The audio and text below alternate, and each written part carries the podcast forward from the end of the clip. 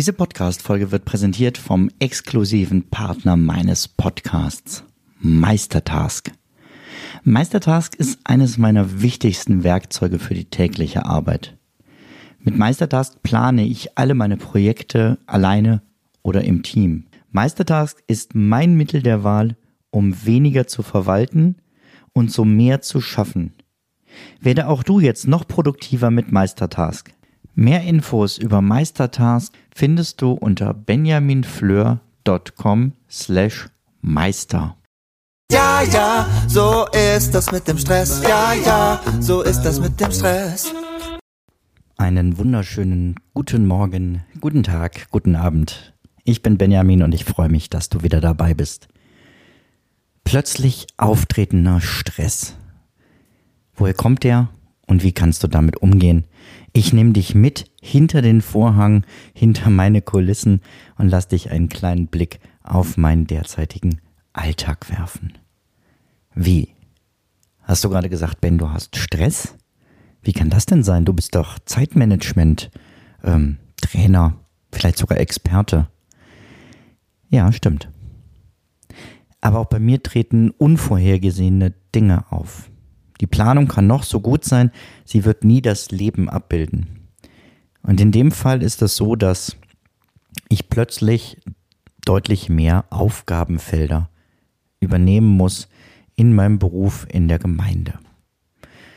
Warum das so ist und so, das kann ich jetzt hier nicht näher erläutern, aber jemand ist für bestimmte Aufgaben ausgefallen und da müssen wir jetzt alle mit einspringen.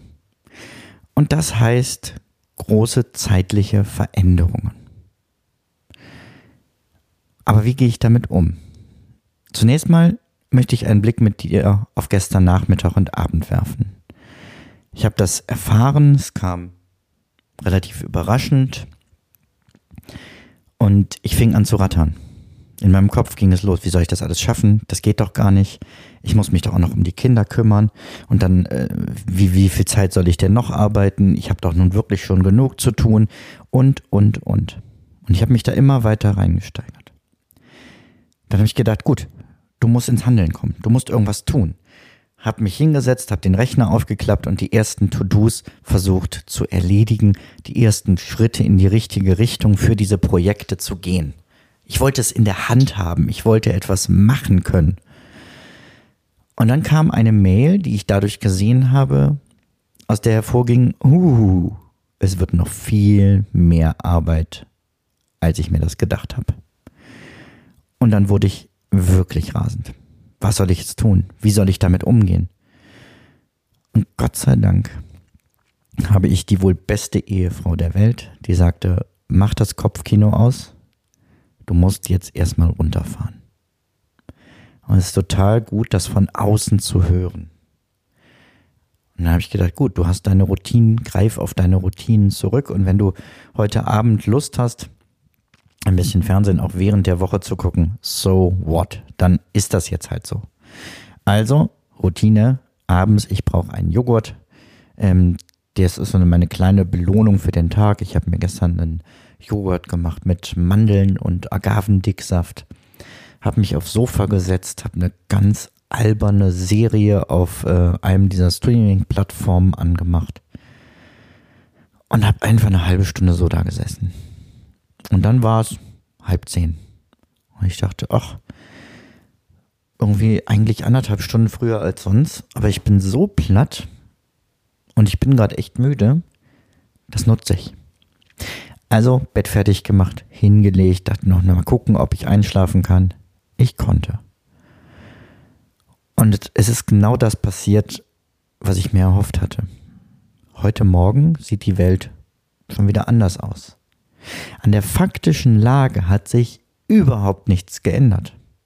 Wie auch von gestern Abend halb zehn bis heute Morgen um Viertel vor fünf. Aber in mir hat sich ganz viel geändert. Und ich habe den Morgen bewusst ruhig angefangen. Denn ich hatte wieder in mir dieses, ich muss, ich muss, ich muss, ich muss noch dies und wie soll ich jetzt auch noch podcasten? Das ist ja heute dran. Ich habe gesagt, nein, auch jetzt hat die Routine absolute Priorität. Das heißt, ich habe mich hingesetzt, Kerzen angezündet, den Blick aufs Kreuz gerichtet und im Gebet den Tag begonnen. Das ist aber mein erster Schritt in meiner Routine. Das muss kein Schritt in deiner Routine sein, aber wichtig ist, diese Routine hat als Netz funktioniert. Das, was ich jeden Tag als erstes mache oder gestern Abend jeden Tag als letztes, funktioniert auch in stressigen Zeiten, um mich runterzuholen, um mich in einen normalen Rhythmus zu bringen. Also habe ich erst gebetet, dann bewusst Kaffee getrunken. Ich habe mich dann hingesetzt, habe heute Morgen die Zeitung weggelassen, weil ich merkte, noch mehr Input kann ich gerade nicht brauchen aber habe mich dann an den Schreibtisch gesetzt und in aller Ruhe strukturiert von den ganzen Notizen, die ich mir gestern gemacht habe. Was davon habe ich jetzt wirklich in der Hand? Was kann ich wirklich sofort besser machen? Und habe gemerkt, ich habe gestern für die Projekte schon wichtige Schritte getan. Ich habe mir Notizen gemacht, unter welchen Bedingungen ich was machen kann und mit wem ich darüber entsprechend reden muss in den nächsten Tagen oder Wochen, denn auch da kann ja noch ein bisschen Wasser den Rhein runterfließen und sich einiges auch bei den anderen erst ordnen. Habe aber dann auch gemerkt, es ist mir im Moment alles zu viel und diesen Druck möchte ich irgendwie loswerden. Das heißt, ich habe die nächsten zwei Monate in meinem Kalender mir angeguckt, wirklich jeden einzelnen Termin und mich gefragt, ist der wirklich wichtig? muss ich da wirklich hin? Also ein bisschen mit dieser Frage, die man ja unterschiedlich betonen kann, muss ich das wirklich machen? Muss ich das wirklich machen? Und muss ich das wirklich machen? Und bei ein paar Terminen habe ich für mich entschieden, nein, im Moment nicht. Das waren auch Podcast-Interviews. Also Menschen, die mich für ihren Podcast interviewen wollten oder Menschen, die ich dir gerne hier im Podcast vorstellen wollte. Und das ist wunderschön, weil ich ganz tolle Menschen in der Vergangenheit dadurch kennengelernt habe. Äh, wenn du hier ein bisschen zurückgehst in den Podcast folgen, dann wirst du ganz tolle Interviews finden. Aber momentan ist es nicht dran, denn so eine Folge alleine einzusprechen ist was ganz anderes vom Zeitaufwand, vom Energieaufwand her als das mit jemand anderem gemeinsam zu tun. Und deswegen habe ich diese Termine auf unbestimmte Zeit verschoben und die Interviewpartner um ihr Verständnis gebeten. Und so habe ich das mit einigen anderen Terminen auch gemacht, dienstlichen Terminen, aber keinen privaten. Meine privaten Termine bleiben stehen. Es wäre natürlich verlockend zu sagen, Mensch, die kann ich doch am einfachsten absagen. Freunde, Familie sind mir wohlgesonnen, die werden das verstehen. Aber ich glaube, dass das gerade in stressigsten Zeiten die wichtigsten Termine sind. Genau da nicht zu sparen. Nicht zu sagen, oh, ich habe jetzt leider keine Zeit mehr für ähm, meinen Bruder. Das kriegen wir nicht hin. Ich habe leider keine Zeit mehr für den äh, Geburtstag der Tante meiner Frau. Weil gerade das sind doch die Termine, die mir gut tun. Einfach gemeinsam mit anderen zusammensitzen, Kaffee trinken, Kuchen essen, sich nett unterhalten. Also rein aus egoistischen Gründen das auch nicht abzusagen. Natürlich ist es auch schön für die anderen, wenn ich komme, aber vor allem ist es erstmal schön für mich, überhaupt bei solchen Sachen dabei sein zu können, zu dürfen. Und ganz besonders wichtig, die Zeit mit meinen eigenen Kindern, die im Kalender auch als regelmäßige Termine drinstehen, nicht anzugehen. Die bleiben fest.